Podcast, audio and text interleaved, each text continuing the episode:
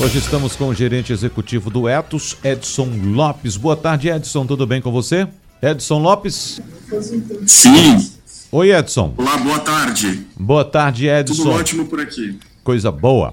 O Edson, nas últimas semanas, o Etos vem contando para os ouvintes da Rádio Jornal sobre os destaques da programação da Conferência Etos que vai ser realizada no próximo dia 15 aqui no Recife que é que vai estar em debate sobre a questão da integridade, por exemplo, nesse evento, hein, Edson? Pois é, nós vamos ter dentro desse evento uma programação muito importante voltada exclusivamente para o debate de integridade e transparência.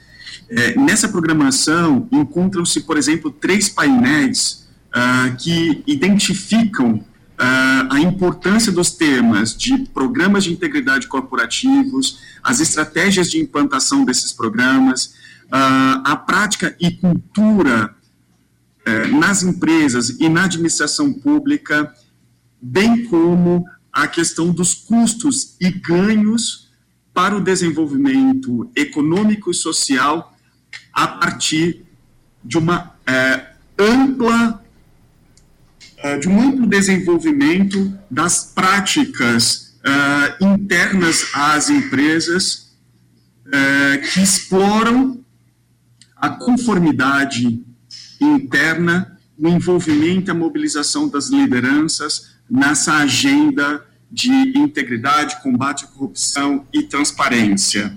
Né? Nós buscamos com isso, uh, com esse cenário, né, é, fazer uma discussão entendendo que a integridade ela vai além propriamente do tema de combate à corrupção, corrupção e se desenvolve é, como um elemento é, transversal, por exemplo, às agendas de meio ambiente, diversidade, promoção dos direitos humanos e propriamente é, da dinâmica econômica é, no caso da região Nordeste.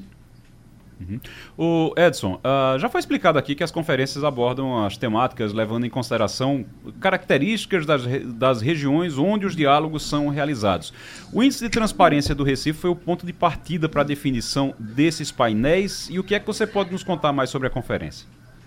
Sim, ótimo. O, índice de transparência é, aliás, existem alguns índices, né? O, Ed, o Ethos tem uma referência que é o índice Cidade Transparente, é, mas também há o índice de transparência dos municípios de Pernambuco e há também a escala Brasil transparente da CGU. Né? Em todos eles, a gente é, tem um destaque muito importante é, para a atenção que o município de Recife, por exemplo, é, e a pontuação desse município é, no tema da transparência. É, mas a gente também identifica, por exemplo, no, no, na, no, índice de transparência dos municípios de Pernambuco, é, que quase todos os municípios é, se colocam como, são avaliados como é, desejado e, moder, é, e moderado, né, muito raramente insuficiente. E então esse foi um elemento para a gente partir para a produção de uma de uma programação, mas também nós levamos em consideração para elaborar esse tema de transparência que é, tanto a agenda de integridade, é, ela é importante para esse ecossistema uh, econômico, como também para aquela premissa que é colocada pela Agenda 2030, em que os estados assumiram compromissos, né? inclusive o Brasil. E a gente pode ali considerar o compromisso 16, né? É, que reza sobre a necessidade da gente ter instituições é, que promovam a integridade e transparência, né, bem como o setor privado. Então, isso nos inspira, né, é para isso que a gente olha quando a gente vai desenvolver uma programação. Muito bom. Edson, muito obrigado, um abraço para você e até a semana que vem.